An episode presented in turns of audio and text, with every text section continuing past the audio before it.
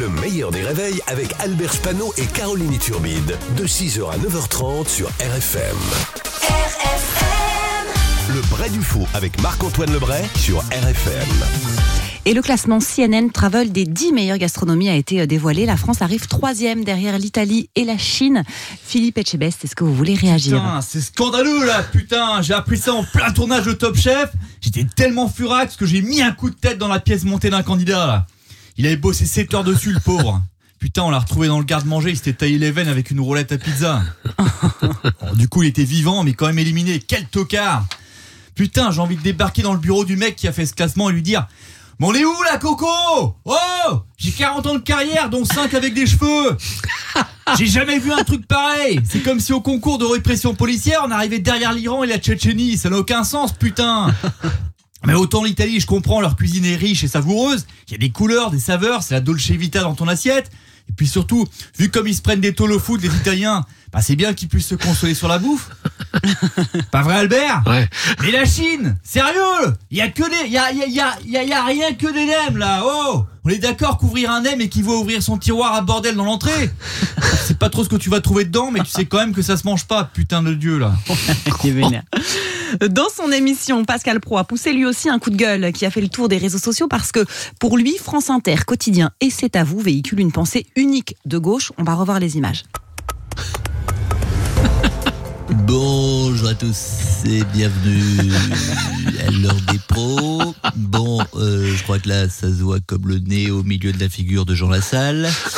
Euh, J'ai comme l'impression qu'il y a une pensée unique sur France Inter, quotidien et c'est à vous. Et pour répondre à cette question, je me tourne vers mes invités habituels autour de la table Jean Messia, Gilbert Collard, Marion Maréchal Le Pen, Mussolini, Lucifer et Thanos. Bon, qu'en pensez-vous? Bon bah voilà, ils sont d'accord avec moi et c'est non. Osons dire les choses, mon Dieu. Bon, c'est la fin de l'émission. On se retrouve demain pour un débat sur l'égalité des sexes. Si la femme est la moitié de l'homme, est-ce qu'elle n'est pas trop payée avec seulement 20% de salaire en moins?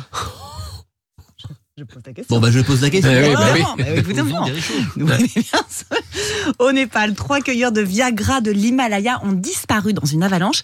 Mike Horn, quelle est votre analyse d'expert? Salut, c'est Mike Horn, l'aventurier qui s'est fait une transplantation cardiaque avec une cœur de palmier. Yeah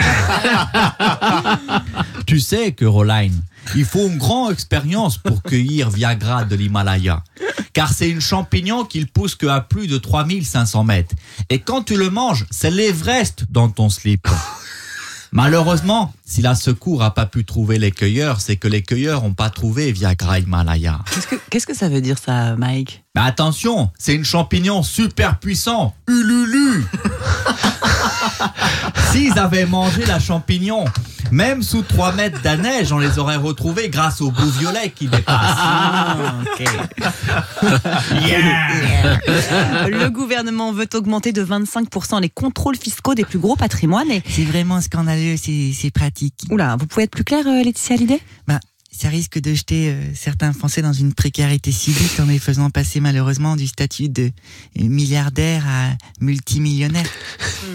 Du coup, bah, j'ai monté le collectif Les Évadés pour alerter sur cette violence sociale. La lutte continue. Hmm.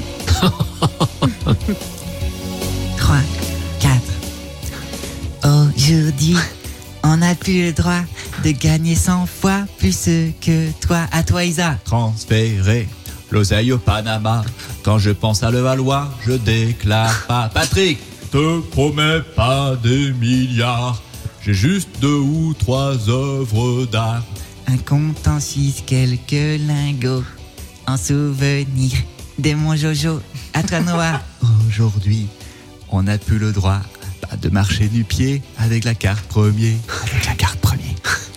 Tout le monde, les doigts en l'air dans le studio. Les évadés, on compte sans vous. Bravo Marc-Antoine Très jolie chanson. Marc-Antoine Lebré qui jouera son spectacle ce samedi à la Tour de Paix, c'est en Suisse. Mardi 23 avril à Temps-les-Vosges. Et le 25 mai à Angers. Tout ça, évidemment, c'est avec RFM. Mais osons Oui, dire des choses. Mais osons le dire. Tout ça est avec RFM. Le meilleur des réveils, c'est seulement sur RFM.